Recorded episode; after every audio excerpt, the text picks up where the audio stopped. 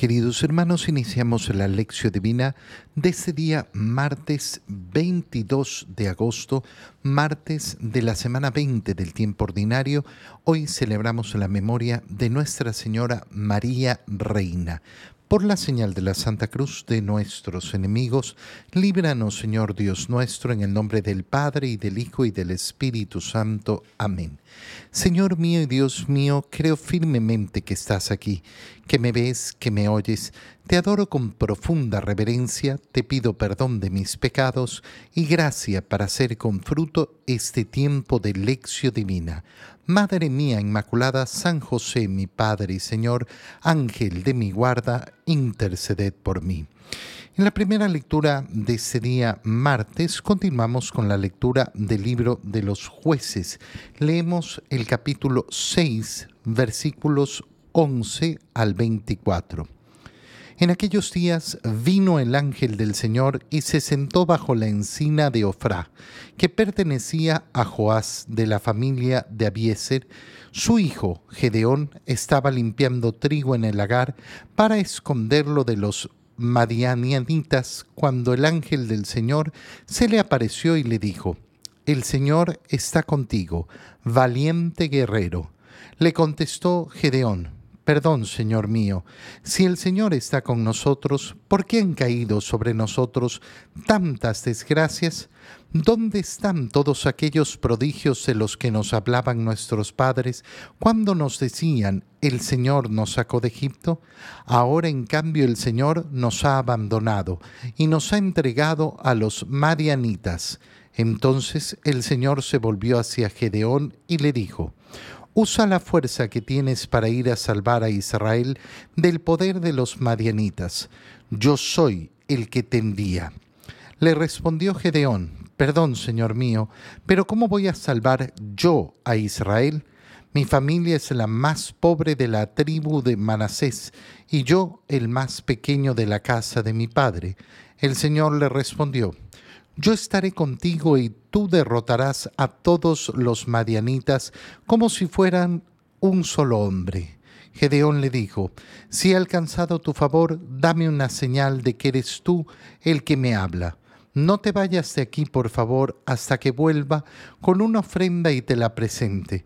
Él respondió, aquí me quedaré hasta que vuelvas. Gedeón entró en su casa, preparó un cabrito y con una medida de harina hizo unos panes sin levadura. Puso la carne en una canastilla y el caldo en una olla. Lo llevó bajo la encina y se lo ofreció al ángel, pero éste le dijo, Toma la carne y los panes sin levadura, ponlos sobre esa roca y derrama encima el caldo. Gedeón lo hizo así. Luego el ángel del Señor acercó la punta del bastón que tenía en la mano y tocó la carne y los panes sin levadura. Salió fuego de la roca, consumió la carne y los panes, y el ángel del Señor desapareció. Entonces se dio cuenta Gedeón de que era el ángel del Señor y exclamó, Ay Dios mío, he visto al ángel del Señor cara a cara. Pero el Señor le dijo, Que la paz sea contigo, no temas, no morirás. Gedeón levantó un altar al Señor en aquel lugar y lo llamó la paz del Señor. Palabra de Dios.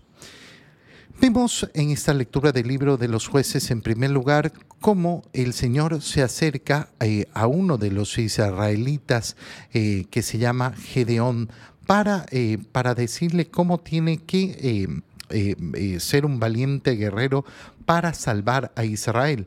Pero este pone en dudas las palabras del Señor. ¿Por qué? Porque ¿dónde están esos prodigios de los cuales nos hablaron nuestros padres? Eh, nos dijeron que el Señor ah, los había liberado de Egipto, pero hoy, hoy vivimos con temor, hoy vivimos llenos de miedo. Fíjate qué importante es esta imagen para nosotros. Qué importante es esta imagen para nosotros. ¿Por qué? Porque nosotros también podemos decir, bueno, estamos rodeados de miedo, estamos rodeados de cosas temerosas, estamos rodeados de tanta incertidumbre. Y el Señor siempre nos invita a ser valientes, valientes en su confianza, confiando en Él vamos a vivir esa valentía que nos pide el Señor. Si el Señor está con nosotros, ¿por qué? ¿Por qué estamos viviendo todo, eh, todo esto? Bueno, están viviendo todo eso, ya lo sabemos, por la infidelidad de Israel. Lo hemos leído el día de ayer. No se trata de la maldad de Dios, se trata de cómo los israelitas una y otra y otra y otra vez van cayendo en la idolatría, van olvidándose del Señor, van poniendo otros dioses, van poniendo otras prioridades y no cumplir la alianza del Señor. Eso es lo que ha causado las grandes desgracias de Israel. No ha sido otro el motivo. Y cuando nosotros analizamos las grandes desgracias que vive el, eh, el ser humano, bueno, también es esto una y otra vez vemos las decisiones de las personas, las decisiones de no poner a Dios en primer lugar. Entonces el Señor le dice a Gedeón, usa la fuerza que tienes para ir a salvar a Israel del poder de los madianitas. ¿Qué le va a decir eh, Gedeón? Pero si yo pertenezco a la familia más pobre de la tribu de Manasés, yo soy de los más pequeños de la casa de mi padre. ¿Cómo, eh, ¿Cómo, voy a ser yo el que, eh, el que salve a Israel? Qué importante esto, ¿por qué? Porque nos recuerda siempre el Señor la elección de los más pequeños, de los más humildes, para demostrar qué? Para demostrar su fuerza. La salvación no viene de nuestra fuerza. La salvación no viene de la fuerza de ningún ser humano. Nosotros no luchamos con nuestra propia fuerza. Reconocemos nuestra debilidad y confiamos en la fuerza de la gracia del Señor. Quien quiere pelear la guerra, quien quiere pelear cualquier batalla valido de sus propias fuerzas, entonces no lo va a realizar en nombre del Señor, no va a realizar las cosas como las quiere el Señor, sino que las va a realizar justamente eh, de, eh, de una manera absurda, humana solo con mis capacidades. Fíjate qué profundo es esto cuando tú escuchas, por ejemplo, una persona, no, es que yo me he confesado tantas veces el mismo pecado, entonces he decidido no confesarme hasta que venza este pecado y cuando lo venza, entonces sí me, me confesaré porque entonces no me sentiré hipócrita. ¿Qué está diciendo esa persona? Voy a pelear sin la gracia de Dios y cuando venza sin la gracia de Dios, entonces buscaré la gracia de Dios. Yo no voy a salvarme a través de la fuerza del Salvador. Cuando haya, cuando me haya salvado a mí mismo, entonces buscaré al Salvador. Absurdo. Lo que está diciendo esa persona es, no necesito al Salvador. Me salvo yo mismo. ¿Y qué va a descubrir en el camino? Que no lo va a lograr, que no lo va a lograr. Hermano mío, la debilidad nunca es una sorpresa. Nunca, nunca puede ser una sorpresa. Uy, qué débil que soy. Nosotros partimos de ese concepto, partimos de esa realidad, partimos de ese conocimiento. Somos débiles. ¿Y dónde vamos a encontrar la fortaleza? En el Señor y solamente en el Señor. Gedeón, eh, eh, al escuchar estas palabras, le dice al ángel del Señor, si he alcanzado tu favor, dame una, dame una señal de que eres tú el que me habla. Dame una señal. Y, le dice, muy bien, eh, nosotros podemos pensar, ¿por qué quiere una señal? Eh, eh, hemos visto en el Nuevo Testamento cómo Zacarías ha pedido una señal y ha quedado mudo hasta el nacimiento de su hijo. Como nuestro Señor nos dice, esta generación pide una señal, pero no se le dará ninguna señal. Pero fíjate qué bonito es eh, la acción de Gedeón, porque pide una señal y es poder ofrecer al Señor, hacer la ofrenda al Señor quédate aquí hasta que vuelva con una ofrenda y te la presente. ¿Cuál es la señal que espera Gedeón? Simplemente que acepte la ofrenda que él va a darle al Señor. Mira qué importancia que adquiere entonces el tema de la ofrenda. Cuando trae esa ofrenda, ese alimento preparado eh, para, eh, eh, para el Señor, el ángel no lo va a comer, sino que va a hacer que se consuma de una manera milagrosa a través de un fuego que sale de una roca, manifestando esa aceptación de Dios de la ofrenda. Qué bonito, eh, qué bonito es ofrecer al Señor y que ese sea efectivamente el signo de nuestra entrega, de nuestro amor, de nuestra confianza en Él, el alimento para nuestra valentía para enfrentar eh, los problemas de la vida. En el Evangelio, leemos el Evangelio de San Mateo, capítulo 19, versículos 13 al 30. En aquel tiempo Jesús dijo a sus discípulos, yo les aseguro que un rico difícilmente entrará en el reino de los cielos. Se lo repito, es más fácil que un camello pase por el ojo de una aguja que un rico entre en el reino de los cielos. Al oír esto los discípulos se quedaron asombrados y exclamaron, Entonces, ¿quién podrá salvarse? Pero Jesús mirándolos fijamente les respondió, para los hombres eso es imposible, mas para Dios todo es posible. Entonces Pedro, tomando la palabra, le dijo a Jesús, Señor, nosotros lo hemos dejado todo y te hemos seguido.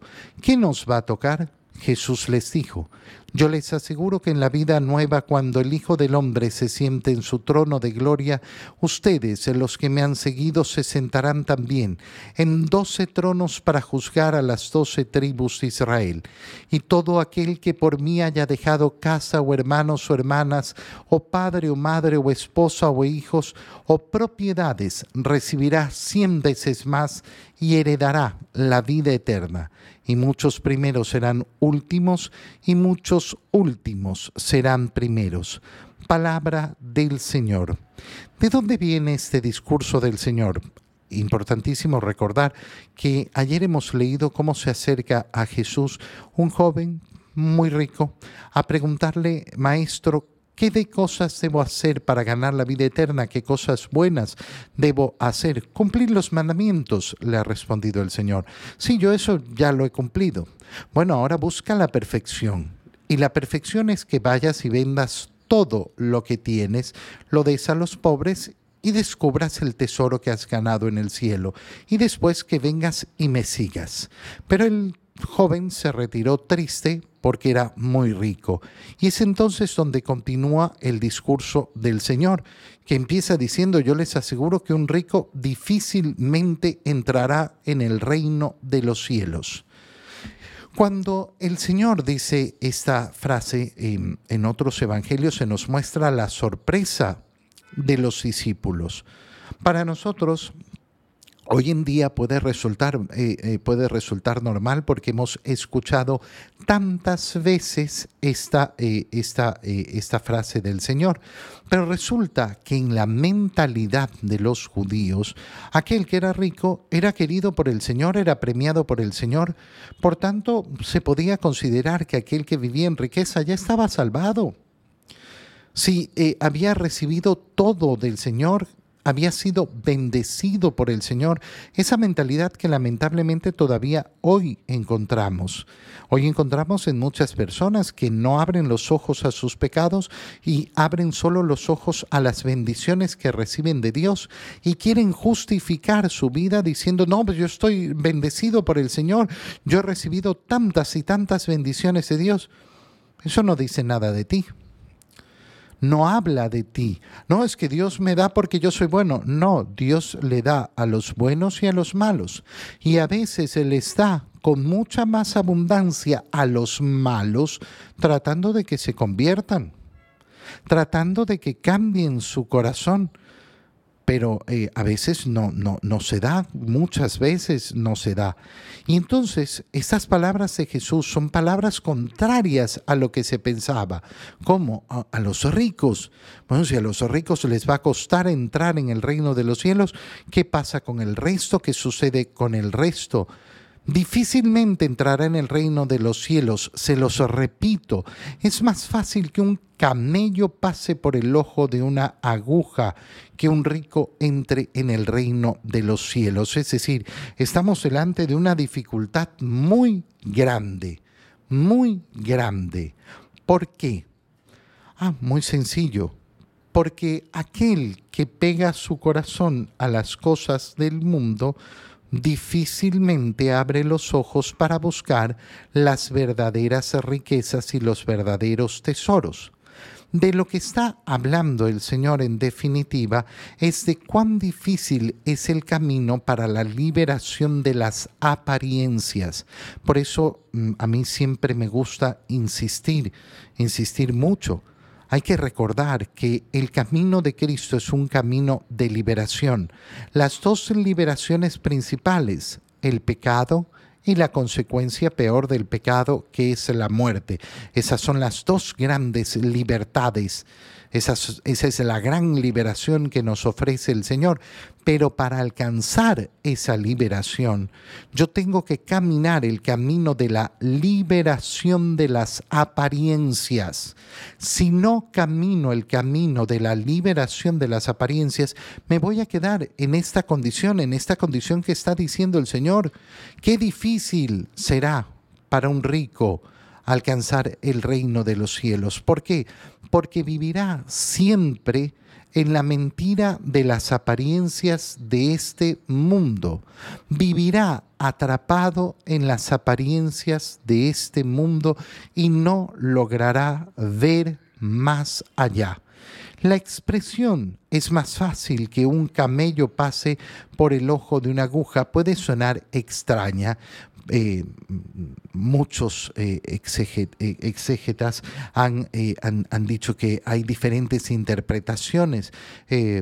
había un paso entre dos montañas que era muy pequeño por, lo, por, el, por el que no pasaba un camello, a duras penas pasaba una persona agachándose. y entonces, claro, se sabía que no podía pasar un camello por ahí, ese se llamaba el paso del ojo de la, de la aguja y entonces pudiera ser que el Señor hace una referencia así, pero al final da exactamente lo mismo. ¿Por qué? Porque un camello pasando por el ojo de una aguja ya nos indica claramente lo que quiere decir Jesús, es decir, la dificultad, la imposibilidad de que un rico, ¿qué, quiere decir un rico? Alguien que tiene su corazón pegado a los bienes de este mundo, que anhela los bienes de este mundo al oír esto los discípulos se quedaron asombrados y exclamaron, entonces, ¿quién podrá salvarse? Pero Jesús mirándolos fijamente les respondió, para los hombres eso es imposible, mas para Dios todo es posible. Fíjate en lo que decíamos. Los discípulos, ¿por qué se sorprenden? Porque ¿cómo? Si, si, si, si los ricos no pueden salvarse, entonces ¿quién? Si los ricos son bendecidos. Y viene esta expresión del Señor, para los hombres salvarse es imposible. ¿Qué decíamos en la primera lectura? Aquel que quiere confiar en sus propias fuerzas cree que puede autosalvarse. La autosalvación no existe. ¿Quién es el que puede salvarse? Aquel que acepta la salvación, aquel que, sabiendo que es imposible para mí salvarme, busca la salvación de Dios, es decir, busca la gracia de Dios y abre sus ojos y descubre que las riquezas más grandes en este mundo no son las riquezas materiales, sino justamente la riqueza de la gracia de Dios, esa riqueza que da la fortaleza para vencer, para alcanzar la salvación. Pedro toma la palabra y dice, y nosotros que lo hemos dejado todo, nadie se va a quedar sin recompensa. Nadie que renuncie a las cosas del mundo, nadie que renuncie a las apariencias de este mundo, nadie que ponga su corazón en los verdaderos tesoros que están en el cielo, se quedará sin su recompensa, sin gozar de la vida eterna. Esta Esta es la promesa del Señor. Te doy gracias, Dios mío, por los buenos propósitos, afectos e inspiraciones que me has comunicado en este tiempo de lección divina. Te pido ayuda para ponerlos por obra. Madre mía Inmaculada, San José, mi Padre y Señor, Ángel de mi guarda, interceded por mí. María, Madre de la Iglesia, ruega por nosotros. Queridos hermanos, reciban mi bendición en este día en el nombre del Padre y del Hijo y del Espíritu Santo. Amén. Un feliz día para todos.